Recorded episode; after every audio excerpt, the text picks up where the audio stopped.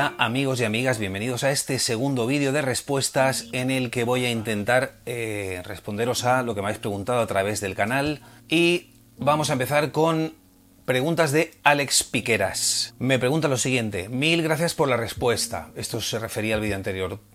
Llevo tiempo detrás de comprarme una Fender Telecaster pero estoy muy perdido porque hay muchísimos modelos y variantes. ¿Qué modelo me recomiendas? Presupuesto hasta mil euros. Postdata, el mercado de segunda mano me da un poco de miedo porque no entiendo demasiado y me podrían colar una con algún defecto. Telecaster. Telecaster es una guitarra que a mí me encanta. O sea, es una guitarra que vas a tener guitarra para todo. Para rock, para blues, para todo. Para absolutamente todo. Para country, para pop. Entonces, con mil euros te puedes acercar a una guitarra, a una tele de ese americana. Yo te recomiendo americana sobre todo por la inversión. Americana y mexicana. ¿Qué diferencias? Sobre todo la diferencia es luego la postventa que vas a tener con ella, porque si tú tienes tu guitarra y sea mexicana, americana, es tu guitarra, da igual de dónde venga, y la tienes que hacer tuya. Dos opciones que tienes. Si te vas por la serie las mexicanas, puedes hacerle luego un upgrade, que es lo que le hice yo a un estrato que tengo, que es mi estrato principal.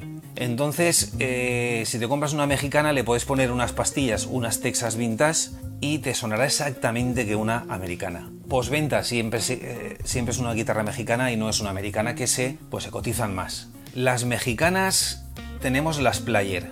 Esa serie es buenísima. Es una serie que ha salido buenísima. Claro, van mejorando las, la gama de, de Fender México van mejorando y entonces estas guitarras están sobre los 600, 650. Si luego te gastas 200 en unas pastillas, estamos hablando de unos 800 y tienes un guitarrón. Puedes cambiarle alguna cosa más. Pero eh, yo te recomiendo la serie esta mexicana, la Player. Están muy bien, tienes en muchos colores muy bonitas. Y para mí las American Performer también son guitarrones y estas son americanas, están en lo, entre 1000, 1090, 1100. Entonces yo te recomendaría, si quieres americana para luego tener una mejor postventa, las, la American Performer.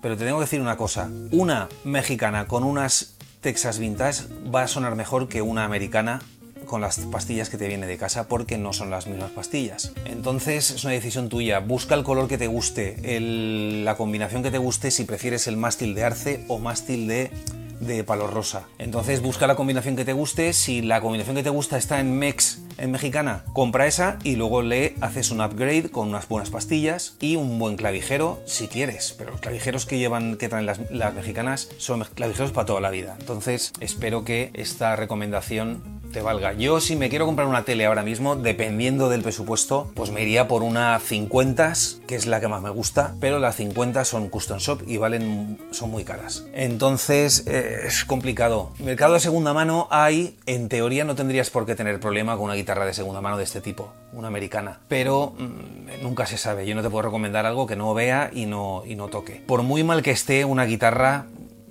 muy, muy, muy cafre y muy salvaje tiene que ser el que la tenga para que sea una guitarra que tenga difícil eh, reparación. Siempre un ajuste de un luthier, pero es que el ajuste del luthier lo vas a tener que hacer casi si obligatoriamente aunque te venga nueva. Entonces, eh, no lo sé, espero haberte sacado un poco de dudas. Luego, Alex, sí, Alex Piqueras eh, también me hacía una pregunta sobre cuerdas de acústica. Yo gasto estas. Son unas, unas cuerdas baratas. Las compro y mmm, estas las compro en la tienda donde compro siempre y son las EZ900. Son unas cuerdas bastante blanditas de acústica, son blandas. Puedes no son unas cuerdas duras que notas la tensión. Y lleva la gorda una 0.50 y fina 0.10. A mí me gusta Dadario, siempre he utilizado Dadario y es mi marca favorita. No digo que sea mejor que otras, pero es la que más me gusta a mí. Entonces gasto en acústica estas, EZ900 y las EJ15 que son de fósforo bronce, pero me gustan las dos. Ahora mismo se me han acabado las de bronce y he comprado, un, he comprado estas.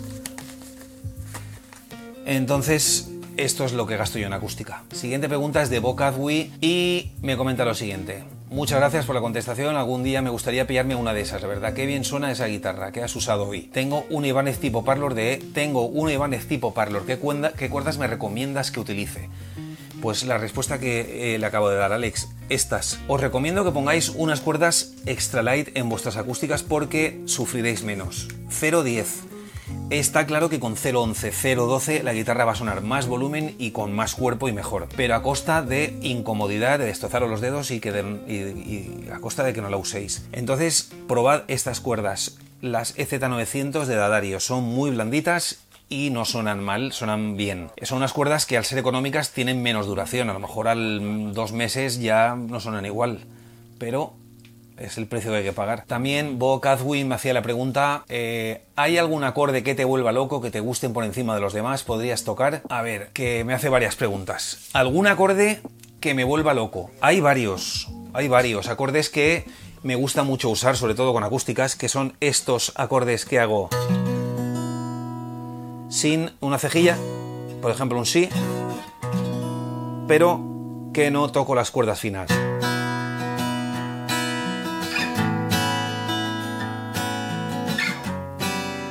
O sea, este acorde me gusta muchísimo.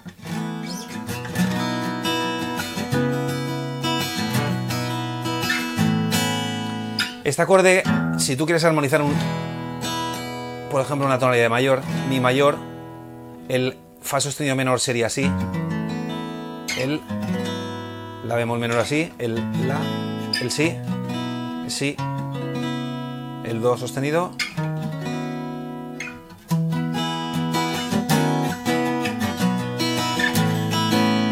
Estos acordes me gustan muchísimo. Luego, los acordes de novena, los acordes de treceava.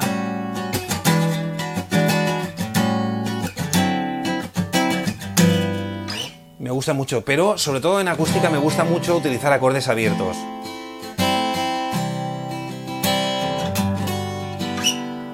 Y a ver, por otra parte, supongo que serían muchas. ¿Podrías decirnos tres canciones de cualquier artista que te vuelen la cabeza? Uf, macho, qué pregunta.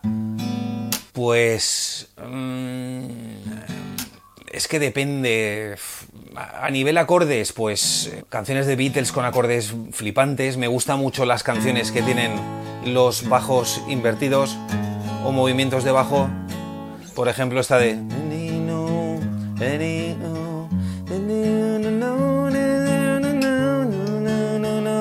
Esa es For No One de los Beatles.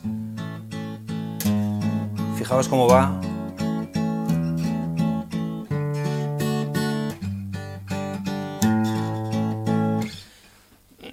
Que Pink Floyd, Beatles, Eagles, hoy he estado oyendo el Hotel California entero, iba andando con mis auriculares y me lo he oído. Y hay una canción que se llama New Kid in Town, que es una barbaridad.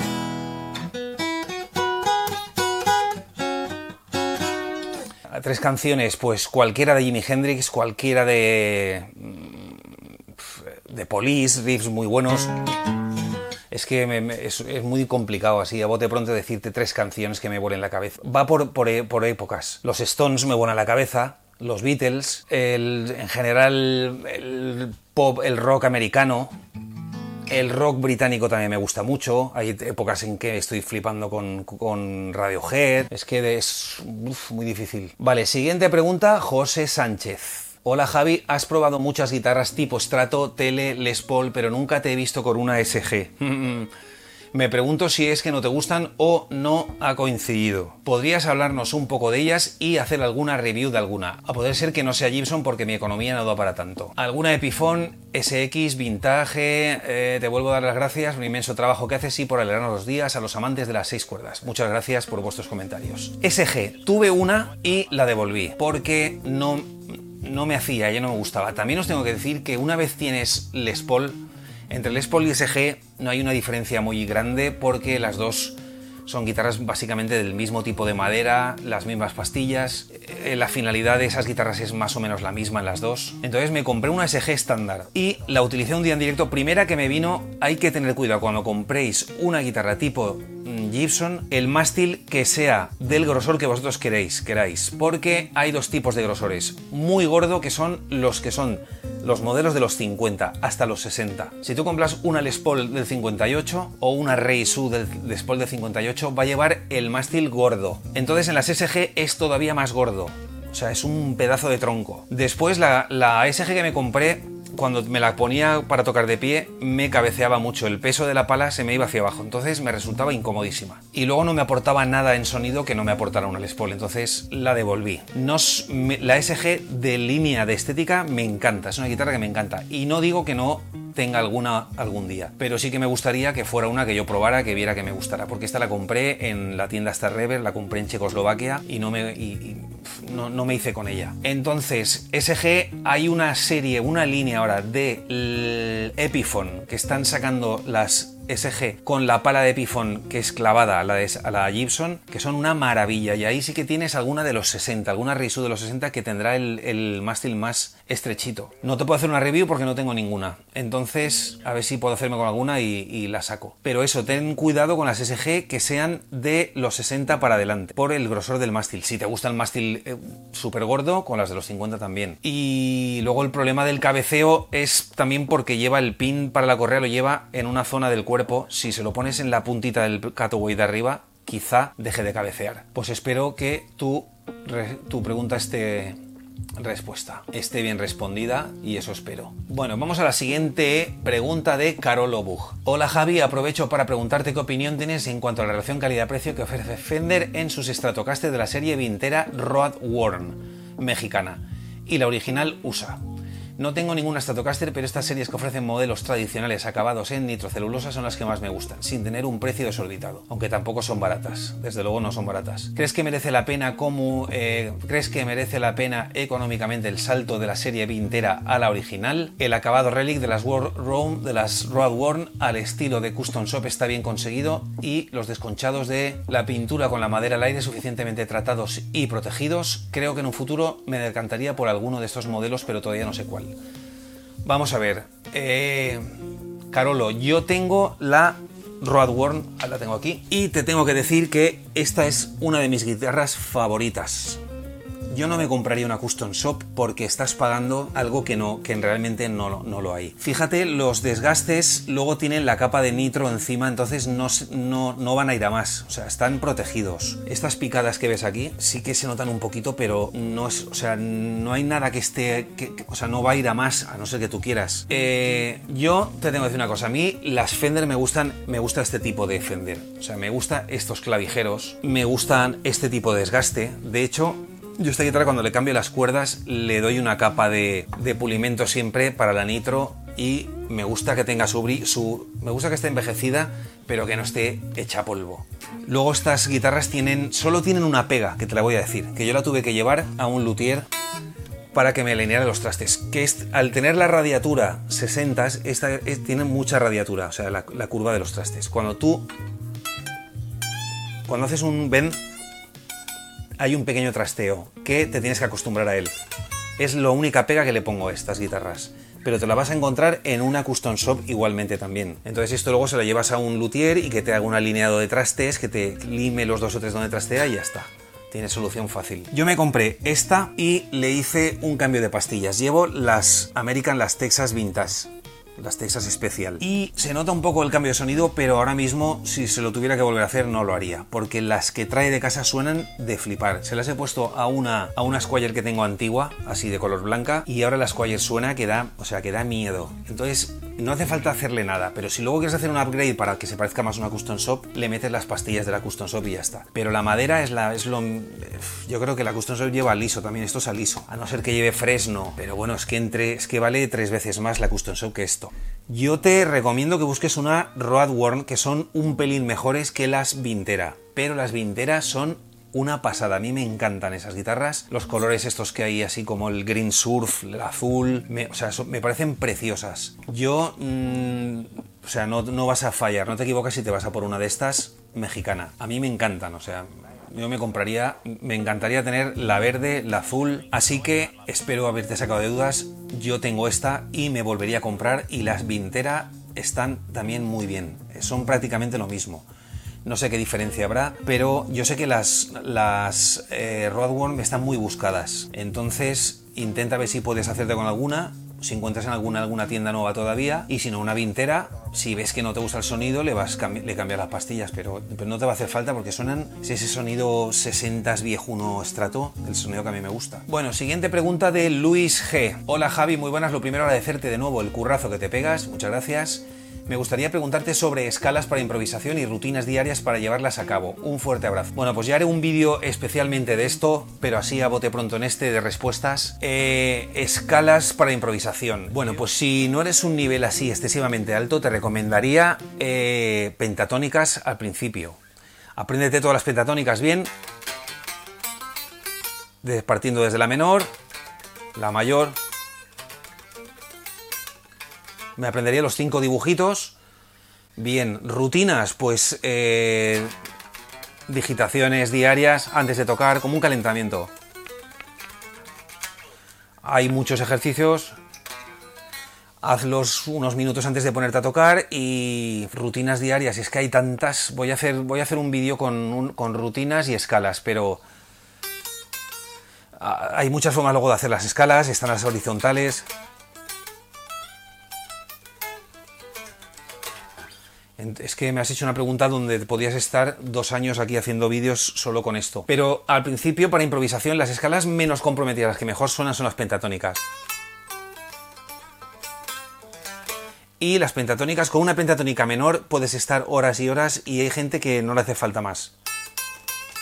Para improvisación es mucho más importante mantener bien los silencios y también mucho, mucho, mucho eh, los, los ligados los bends, controlarlos bien. Entonces, eh, ya haré un vídeo sobre esto, un poquito más extenso. Vamos con la pregunta de J. Martín 243. Buenas Javi, vi tu vídeo sobre las IR, eso es mundillo mola, ¿eh? En acústica sí me abriste un mundo nuevo. Me he bajado el plugin eh, y comprado la IR de Marco Fantoni. Yo te tengo que decir que investigué y es el mejor que hay. Mi pregunta es, ¿cuándo abres Nadir, cargas el IR en ambos altavoces o solamente en el izquierdo? Como se ve en el vídeo donde lo explicas. Solo lo cargo en el izquierdo porque mm, va, en mono, entonces solo lo cargo en el izquierdo. De todos modos, ahora estoy usando otro plugin para, los, para cargar IRs que te voy a decir cómo se llama. Pero bueno, la pregunta que me haces es, eh, yo lo, cargo solo uno. Lo cargo solo en mono. Entonces el plugin este que estoy utilizando ahora se llama Pulse, ¿vale? Pulse de la marca Lancaster Audio. Pero también eh, es muy parecido al otro. Lo que pasa es que es un, poquito más de diseño, es más chulo, pero es, igual, si te funciona el Nadir, déjalo. Pero yo cargo solo el plugin de la izquierda. El de la derecha no cargo porque va en mono. Tendrás una opción mono estéreo. Y me dices, estaría genial un vídeo detallado sobre este tema. Pues vale, haré un vídeo sobre, sobre todo sobre este plugin y cómo hacer, o sea, cómo crearte un preset bueno para el sonido de la guitarra acústica a través de un IR. Bueno, la siguiente pregunta es de Pop Rock Acoustic Hola, muchas gracias por responderme el otro día. Voy a por otra. Aunque supongo que no hay una regla estándar, ¿algún consejo genérico sobre qué valores ponerle al compresor y al ecualizador de la voz y de la guitarra acústica? Al margen de filtro de paso alto, súper importante. Muchas gracias de nuevo. Pues de nada. Vamos a ver, algún genérico. Valores. Yo, durante los primeros años de, de trabajar en, audio y todo esto, me guiaba mucho por lo que estás diciendo, valores. Y luego de repente grababa con otro tipo de guitarra y grababa con otro tipo de cosa y me volvía loco. Porque al final del camino te tienes que guiar por el oído. Lo más importante es el oído. Los valores son muy relativos, pero siempre hay unos unos estándares, unas cosas donde, por ejemplo, es que en ecualización es todo tan es en ecualización en el caso de ecualización dependiendo si tu guitarra es muy media, pues yo hay veces que sí que tengo guitarras que son muy medias, entonces recorto las frecuencias de medios. Yo para la ecualización soy muy perrango para que, para que sepas. En ecualización ni siquiera me pongo el multibanda, o sea, me pongo la ecualización más básica, graves, medios, agudos y un, es un, casi un ecualizador de tres bandas. Entonces recorto medios si la guitarra está muy media, si veo que no me alcanza la frecuencia, entonces sí que abro el multibanda y voy buscando la frecuencia. Pero depende de la guitarra. Eh, si haces un, filtro de paso alto, eh, le estás recortando graves, dale un poquito de grave y los agudos es que luego también hay que oírlo en mezcla, entonces no te puedo dar detalles sobre valores ni de compresión, nunca, siempre, cuando tú empieces a notar la compresión, quítale un poquito, porque si no siempre al final va a estar pasado de compresión. A mí me gusta siempre comprimir todo y después volver a comprimir en mastering. Cuando hago un mastering le vuelvo a meter otro pequeño compresor. Por eso la compresión en pistas la suelo hacer muy suave. Y, y, nada, es que también depende de, de, la toma, de la pista y de todo. Yo, lo que te he dicho al principio, fíate de tu oído. O sea, fíate de tu oído y no, y no te centres mucho en los valores. Hay canales de YouTube donde hay muchas, muchos vídeos acerca de ecualización y de compresión. No te puedo recomendar ahora mismo ninguno, pero te recomiendo que si estás un poco pez en lo que es ecualización y compresión, pues, pues que te vayas más a canales específicos de, de este tipo. Jesús Somolinos me pregunta, ¿cuál es la mejor guitarra Stratocaster calidad-precio? No lo sé, no sé qué contestarte, tío. La mejor Stratocaster calidad-precio una Strato, por ejemplo, la serie, por ejemplo, las americanas serie American Performer, están muy bien relación calidad-precio. Las player que son mexicanas están mejor todavía relación calidad-precio. Eh, es que depende, calidad-precio. No lo sé, no sé, tío, no sé qué contestarte. Si es para comprar una, tienes un presupuesto para mexicana, es que el catálogo nuevo de Fender está muy mejorado. Han mejorado mucho todo. Los acabados, la electrónica, el sonido, las pastillas, lo han mejorado mucho. Entonces, no hay la diferencia que había hace 5 o 10 años entre las mexicanas y las americanas. Las, mexicanas de ahora ya, vienen con pastillas con imanes de Alnico 5 y suenan muy bien. Tenéis guitarras para toda la vida, una mexicana. Depende del dinero que tengas. Centraros más, si queréis sonido más brillante, iros a diapasón de, eh, de arce. Si queréis un sonido un poquito más, más oscuro, diapasón de palo rosa. El color, el acabado, si lo queréis umbur, si lo queréis eh, natural. De todas formas, las guitarras Fender son muy personalizables. Le podéis cambiar lo que es el golpeador, le podéis... Eh, se, pueden hacer muchas cosas. Es muy fácil cambiar las pastillas, los clavijeros. Entonces, relación calidad-precio depende el, dinero que tengas o te quieras gastar. Si vas a por una custom shop, no sé, las custom shop yo soy un poco reacio. porque son carísimas y, no te ofrecen tanto como lo que valen. Que, es, que sí, que son guitarrones de guitarrones muy buenos que tienen luego buena venta, pero con una buena americana de las de ahora. Yo eso sí, soy muy, lo he dicho en un vídeo de antes, soy muy pijotero para el clavijero, me gusta que sean los, los clavijeros vintage, me gusta que el sonido sea más tipo 60, por eso yo ahora mismo dicen un American Performer o una vintera, me voy a una vintera porque me gusta más el estéticamente, el sonido y todo, me gusta más. Entonces me voy a por una de esas. Y bueno, luego desde la página de Facebook, Isaac Guerrero me preguntaba el quintado de una Les Paul, que no consigue. Vamos a ver, el quintado es lo que es la octavación. La octavación en una Les Paul, voy a coger esta mismo, aunque no sea una Les Paul, pero lleva el Tuneumatic igualmente. En una Les Paul, esto de aquí lleva unos tornillos que tú le das y la selleta va hacia adelante o hacia atrás. Entonces, cuando tocas en el traste 12, tiene que, el afinador tiene que estar exactamente igual de afinado que el traste que al aire. para la octavación de una guitarra, lo primordial y lo primero que hay que hacer es cambiarle las cuerdas. Una guitarra con unas cuerdas que tengan 10-12 horas de duración no te va a octavar perfecto, perfecto como si estuvieran nuevas. Entonces, para hacer una octavación, primero hay que poner cuerdas nuevas. Y después, afinar, traste 12, si está un poquito ida, cogemos destornillador aquí y le vas aflojando. Si ves que es para el otro lado, aprietas hasta que la consigas. Al aire, tanto al aire como en el traste 12. Y tiene que, o sea, te tiene que afinar, te tiene que octavar seguro. El problema, si no te octavas, es porque las cuerdas las tendrás bastante gastadas. Yo, eh, o sea, he tenido guitarras que no las he octavado en mi vida, simplemente cambiándole las cuerdas cada cuatro o tres meses, nunca se han ido a octavación. Y bueno, pues hasta aquí el vídeo de hoy. Espero que os haya entretenido, os haya gustado y os haya sacado de dudas. Lo mismo que dije en el otro. Eh, más preguntas aquí y si queréis hacemos una tercera parte. Preguntas de lo que queráis, eh, de lo que yo bien os pueda contestar. Hoy he tenido un par de... que me habéis hecho algunas preguntas con muy jodidas, porque ¿cuál es el mejor estrato? Pues, pues, hostia, pues no hay, hay, hay millones. Otra cosa es que me digáis, oye, estoy, como me ha dicho, por ejemplo, eh, Carolo, oye, me gusta esta, ¿qué opinas? Entonces ya sí que te puedo decir específicamente, pero la mejor estrato depende de lo que te quieras gastar. Y bueno, lo que me preguntabais también de las escalas y una, y una rutina. Escalas, nunca vais a tener las escalas suficientes como para tocar, porque yo me sé unas cuantas y todavía veo que estoy pez en escalas. Lo que sí te recomiendo con las escalas es que las hagas siempre, mira, esto no te lo he dicho, pero una rutina muy buena es que tú te coges aunque sea la pentatónica, ¿vale? Pues esta pentatónica, aparte de hacerla ascendente y descendente, luego hagamos grupos de, de tres notas. 1, 2, 3, 1, 2, 3, 1, 2, 3, 1. ¿Vale? Luego que hagas grupos de cuatro notas. 1, 2, 3, 4, 1, 2, 3, 4, 1, 2, 3, 4.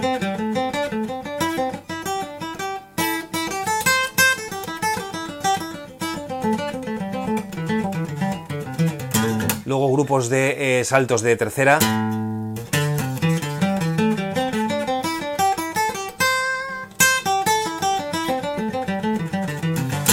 Esos son, eh, esos se llaman desarrollos de la escala. Entonces, céntrate primero en la menor, luego lo mismo en la mayor,